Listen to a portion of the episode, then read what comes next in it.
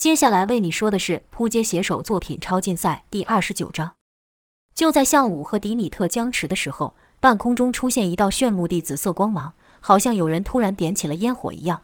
那紫色光芒是从无到有，从点到面，最后形成了一个一人高的椭圆。这变故瞬间吸引了众人，连和迪米特对峙的向武也忍不住将目光飘了过去，心想：这难道是他？盖瑞跟雷莎更是直接说出：“这好像是克罗伊的传送门。”话还没说完，就看两人从紫色的光圈中跳了出来，一个拥有一头漂亮的紫色长发，另一个则是满头亮银。这两人不是克罗伊跟卢卡斯，还会是谁？盖瑞和雷莎有些不敢相信，就连向武也愣了一下。文森则是直接喊道：“克罗伊，卢卡斯！”克罗伊和卢卡斯看到他们也很是高兴，两人走到雷莎身边。克罗伊说道。我在电视上看到你们，便赶过来帮忙了。突然间，只觉得人影一晃，文森从迪米特身前被带走了，速度快到在向武跟迪米特中间把人带走的人，自然是卢卡斯了。卢卡斯对文森道：“你不要命了，居然敢和他走在一块？”卢卡斯指的是迪米特。盖瑞问道：“话说你们俩怎么会一块出现？”就看以前那多话的卢卡斯把嘴一瘪，不说话了。克罗伊则是说：“这件事之后再说吧。”心思细腻的雷莎看出两人似乎有什么难言之隐，便赶紧将话题岔开，说道：“对，先把眼前这事给解决再说不迟。”文森还想为迪米特说话，便说道：“迪米特不会真的伤害他们的，你们快去和向大哥说。”卢卡斯对迪米特也没什么好印象，便问道：“你和他在一块多久了？”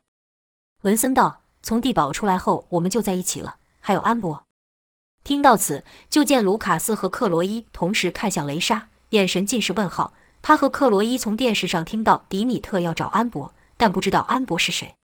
雷莎小声道：“还记得地堡的那个全身上下都是图腾的女孩吗？”克罗伊嗯了一声。卢卡斯则是说道：“当然记得，当初差点就要死在他手下。该不会？”雷莎点了点头，说：“他就是安博。”卢卡斯叫道：“他不是敌人吗？”文森道：“安博不是敌人，他是好人。”卢卡斯用手去碰文森的额头，说道：“妹，你脑子没坏呀？怎么会说这种话？你忘记了那天发生的事吗？我们差点就都要死在他跟那嘴巴发出怪声的人手上。”没等文森回话，卢卡斯又说：“我知道了，你肯定又被博士给消去记忆了。”可话刚说完，卢卡斯自己就觉得不通，心想：没道理，他们又自己跑回去找博士啊？文森道：“才没有，安博是好人，他那时候是被逼的。”卢卡斯道：“不见得，我看你是和他在一起久了，也变得有些不正常了。”听卢卡斯不断的说安博跟迪米特的坏话，文森忍不住道：“我才没有不正常，迪米特一路上都保护我们，要不是他，我早就被他们带回去了。你们懂什么？现在安博已经被他们带走了，我们只不过想把安博带回来而已，这样有错吗？”尽管文森已经生气了，可卢卡斯还是回道：“你说他不会伤害人，但我看到的怎么和你不一样？”在街上攻击路人是怎么回事？文森道：“那那是因为我警告过他们了，我告诉他们离开了，但没人听我的。那件事，文森的心里也很愧疚，所以回答的结结巴巴。”卢卡斯还不放过，像是要将迪米特的伪装在文森面前给扒开一样，继续说道：“他们可跟带走图腾女一点关系也没有吧？你看看他们现在变成什么样子了，他就是个危险的大魔头。”卢卡斯一时间还不习惯。依然把安博叫成图腾女。文森道：“我有阻止他，他会听我的话，而且每次都是他们来惹我们。还有，不要再叫安博图腾女了，她有名字的。”文森是愈说愈心虚，愈说愈小声。卢卡斯道：“这次就看向大哥怎么收拾他。”文森忙道：“不要，你们去求向大哥，不要伤害他。”卢卡斯等人自然不会去帮迪米特求情。文森一看他们这样的态度，就想要朝迪米特跑去。卢卡斯一手抓住他，问道：“你要做什么？”文森道：“你们都不听我解释，我要和迪米特在一块。”卢卡斯道：“不行，你不能过去。”可文森不断的用力挣扎，盖瑞只好也出手按住文森，说道：“这是为你好，他们打起来很可怕的，你会受伤的。”文森说道：“你们不要管我，你们都不听我解释，放开我。”跟着又对向武叫道：“向大哥，你不要伤害他。”然后又对迪米特喊道。我们再想办法找回安博，你不要和他动手，你会死的。文森还记得那击倒在向武怀中的那一幕，他不想迪米特就这样死了，所以拼命的大叫，用力的挣扎。可在盖瑞跟卢卡斯合力下压制下，哪里还能动？文森这一急，便不由自主地使出了能力。就看四周的金属物都浮了起来，但只是浮起来而已，还没有攻击任何一个人。因为即便到了此刻，文森也还不想伤害任何人。另一边，向武和迪米特还在对峙着，两人都明白，只要一个瞬间就会分出胜负。所以，尽管迪米特看到了文森被带走，他也不敢去救。可他的双手，甚至是指甲都已经变黑了。迪米特已经将能力集中到最大，而且他的指尖已经顶到了那大人物的头上。迪米特突然冷笑道：“你不会不知道，敌人的人数愈多，对我愈有利吧？如果只有你一人的话，那我确实是一点胜算也没有。”向武道：“在我面前，你一个人都别想伤害。”迪米特道：“是啊，你是特殊体，连那个强到不像话的 A 级都能打倒的特殊体。但是谁说我是一个人？文森会帮我的，只要你有一点疏忽，我就能让你的同伴变得像他们一样。”向武道：“你办不到，我不会给你一点机会。”迪米特却道。如果说机会自己找上我呢？比方说文森，迪米特的口气说的好像是连文森连也不放过一样。向武大怒，喝道：“你连唯一一个替你说话的人都不放过，简直是禽兽不如！”迪米特听完后，先是冷笑两声，然后愈笑愈大声，可这笑声中却没有一点喜悦之情，反而是悲凉之感。而后说道：“随便你们骂吧，你以为我会在乎吗？你不会真的这么天真的认为我喜欢带着那小子吧？那小子就是我的一张保命符。”你以为我会在乎他的生死吗？哈哈哈！听到迪米特说出这种话，众人心里都是一股寒意。克罗伊跟雷莎骂道：“他果然是不折不扣的恶魔。”卢卡斯跟盖瑞则是道：“可惜当初 A 级没能把这家伙给解决。”只有文森说不出话来，他不敢相信迪米特会这样说。要不是迪米特，自己早就被特工给带走了。就听文森说道：“这不是真的，你一定是故意这样说的，对吧？你不是真的这样想的，对吧？”面对文森的质问，迪米特只是冷冷说道：“我当然是这么想的，我还想你能更有用一点，在危急关头能使出能力替我挡一下。没料到你这么没用，果然连安博的十分之一都不到。”文森捂着耳朵，不想要听迪米特说话，大声叫道：“这不是真的，你说谎！”似乎认为自己的声音盖过迪米特就没事了。可迪米特也提高音量说：“若是早知道你这么没用，帮不上一点忙，当时就不该把你从玛丽手上救走。”直接把你交给他们，说不定还能用你来换安博。迪米特的话跟刀子一样，一句句都刺进文森的心里。文森突然大叫：“你骗人！我不信！”随着一声悲伤的喊叫，文森的超能爆发了，四周的金属无差别的乱飞、乱撞了起来。一个铁柜猛地朝盖瑞撞来，就听“砰”的一声闷响，将盖瑞给撞倒。与此同时，两个尖锐的装饰品朝克罗伊跟雷莎飞去。卢卡斯喊了一声：“小心！”跟着人影一晃。将两人给拉走，这变故来得太突然。就看文森还双手捂着耳朵蹲在地上，在他周围则是一道道的金属旋风，那些东西没目标的乱飞，在空中互相碰撞，到处乱砸，还将不少丧尸给打倒。半空中就见黑影一闪，一个东西朝迪米特身后的大人物砸去。向武毫不思索地纵身一跃，在空中将那东西给踢飞。也就在向武动身救人的同一时间，迪米特则抓着一个人朝文森跑去。就看迪米特全身上下都被金属旋风给刮得骨肉模糊，但他还是迅速的来到了文森旁边。他没有阻止失控的文森将超能力收回，只是凭着他的超强复原力，在这金属风暴之中行走。文森也注意到了迪米特在自己身边。文森问道：“你刚说的话不是真的，是故意这么说的，对吧？”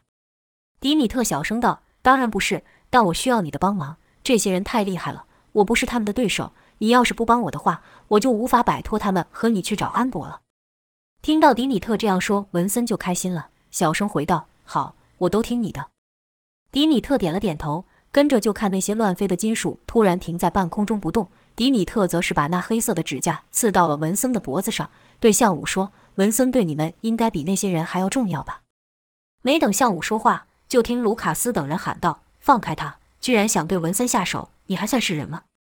可这些话，迪米特哪会放在心上？说道：“如果你们不能把安博带到我面前，那就给我滚开，别来搅乱。”向武也喝道：“放了他们两个。”迪米特道：“办不到，一个人的地狱太寂寞了，还是多点人陪着热闹些。”那倒霉的人听到迪米特要拉自己陪葬，立刻求饶道：“不要了，我还有两个女儿，拜托你饶了我吧。”对于这人的恳求，迪米特连看都不看他一眼。那人只好去求相武，不然你们就听他的话，走吧，算我求你们了。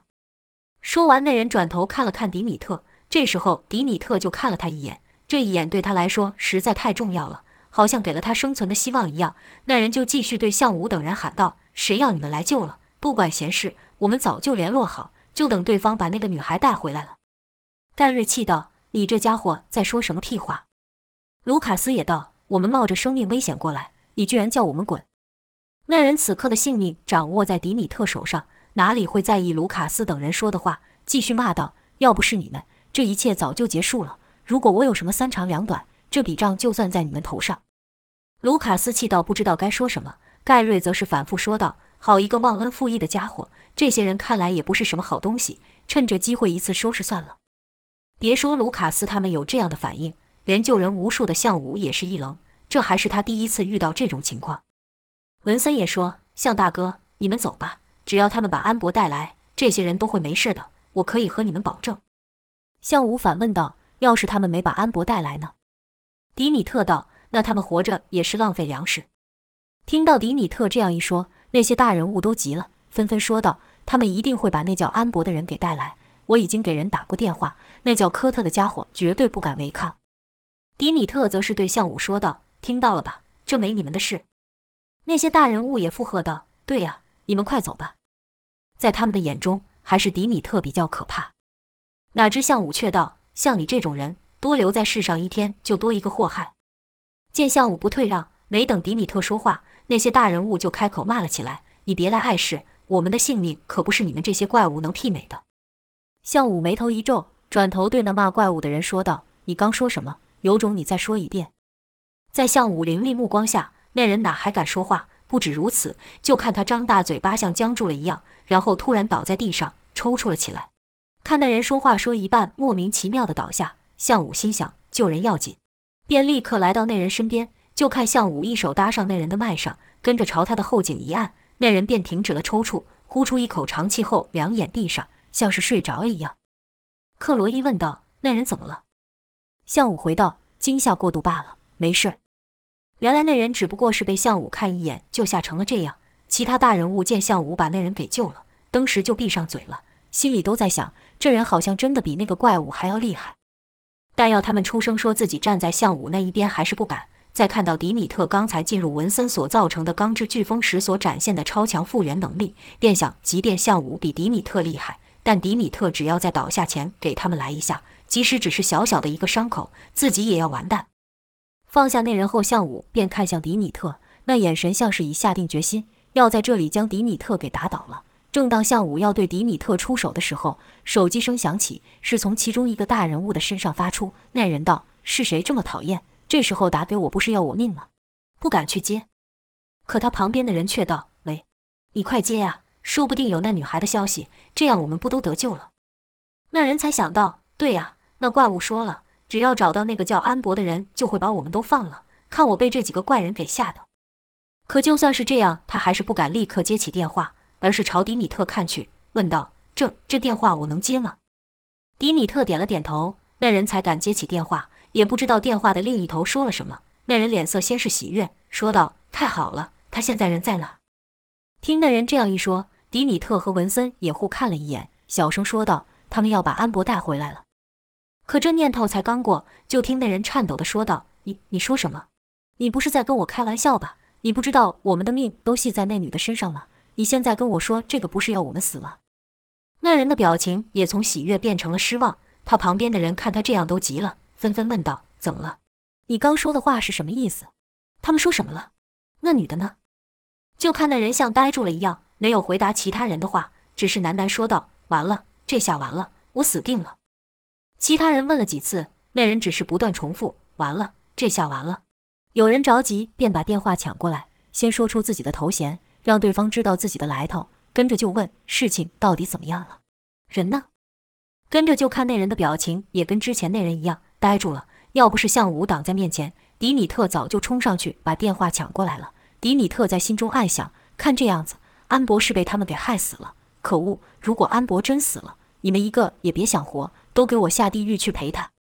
一想到此，迪米特不由自主地用起力来，忘记了他一手还搭在文森的身上，噎得文森一阵疼痛，说道：“你弄痛我了。”但迪米特却好像没有听到一样，并没有收力。他现在整个脑袋都是沙沙沙，感觉到迪米特那强大的杀意。项武也立刻警觉了起来，只要迪米特一动，就要立刻出手，而且要一击就打倒迪米特。因为项武也知道，只要被迪米特给划伤的下场，即便是自己也无法幸免。就在这一触即发的紧张时刻，雷莎身上的手机也响了。这手机是在太岁那时海森博士给的。雷莎心想：早不来，晚不来，这时候来讯息，肯定有事。点开来看，是一个地图，地图的上面有一个橘色小点，还有一段文字写着：“时间有限，到这里去找他。”与此同时，那最先接过电话的大人物说道：“他不见了。”迪米特问道：“什么意思？那通电话到底说了些什么？”那人道：“那叫安博的女孩把他们的人都害死了，然后自己逃走了。”迪米特先是一惊，而后发出了微笑，跟着是放声大笑，而后说道：“不愧是安博，不愧是我的女孩，哈哈哈！”文森则是不敢相信的说道：“这是真的吗？”那人道：“这攸关性命的事，我怎么敢乱说？”迪米特又问：“安博去哪了？”那人道：“这我怎么会知道？电话里也没有说呀。”迪米特道。你们真的是一点用也没有。雷莎听他们的谈话，便了解海森传这讯息的用意了。安博肯定就在地图标示的地点，便对迪米特喊道：“只要找到安博，你就愿意停手了，是不是？”迪米特道：“难道你有安博的消息吗？”雷莎道：“你还没回答我的话。”迪米特道：“当然，我们本来就要远离这一切，是他们找上门的，是他们不让我停手。”雷莎道：“好，我这就告诉你安博在哪里。”但你必须答应我，你会做到你说的。”迪米特道，“你知道他在哪？”雷莎拿起了手机，说道：“有人和我说了。”迪米特不解，问道：“什么意思？谁和你说的？我怎么相信你？”雷莎道：“这手机是海森留下的，你认为呢？若说有人能知道安博在哪里，那海森博士绝对是其中之一。”可迪米特还是有些犹豫，问道：“你们怎么会有他的联系方式？”雷莎道：“这不干你的事。”你就说想不想就回安博？迪米特道：“当然想。”他说了什么？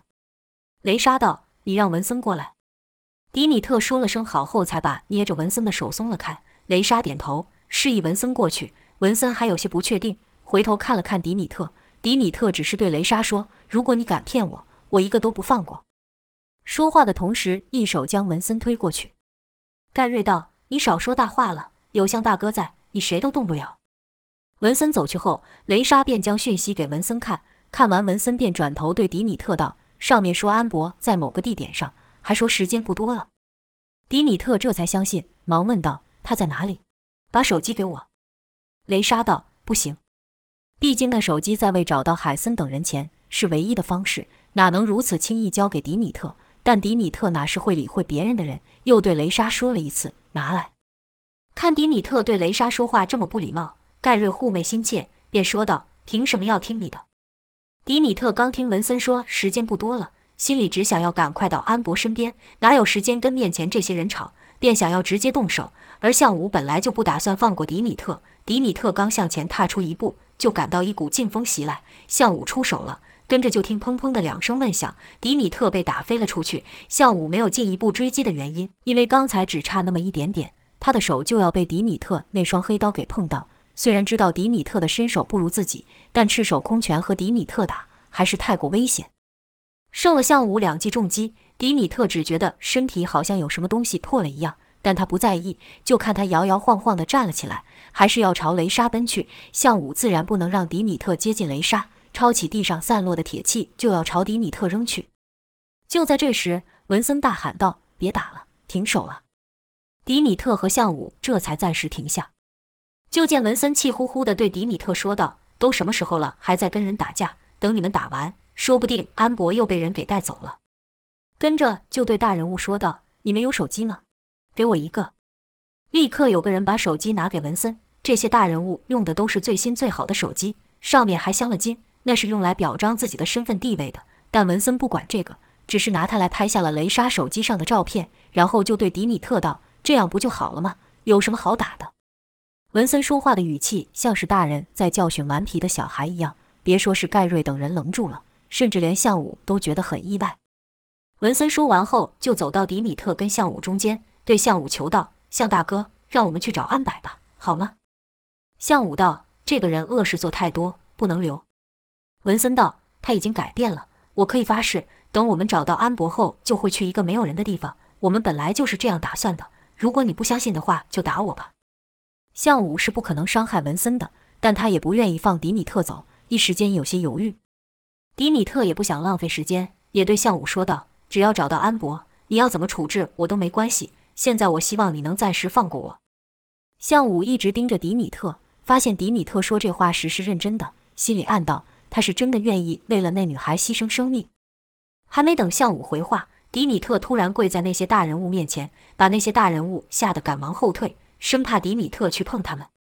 文森也跟着跪下，说道：“对不起，是我害了你们，这主意是我出的，请你们原谅我。”那些大人物互相看了看，没人知道现在是什么情况。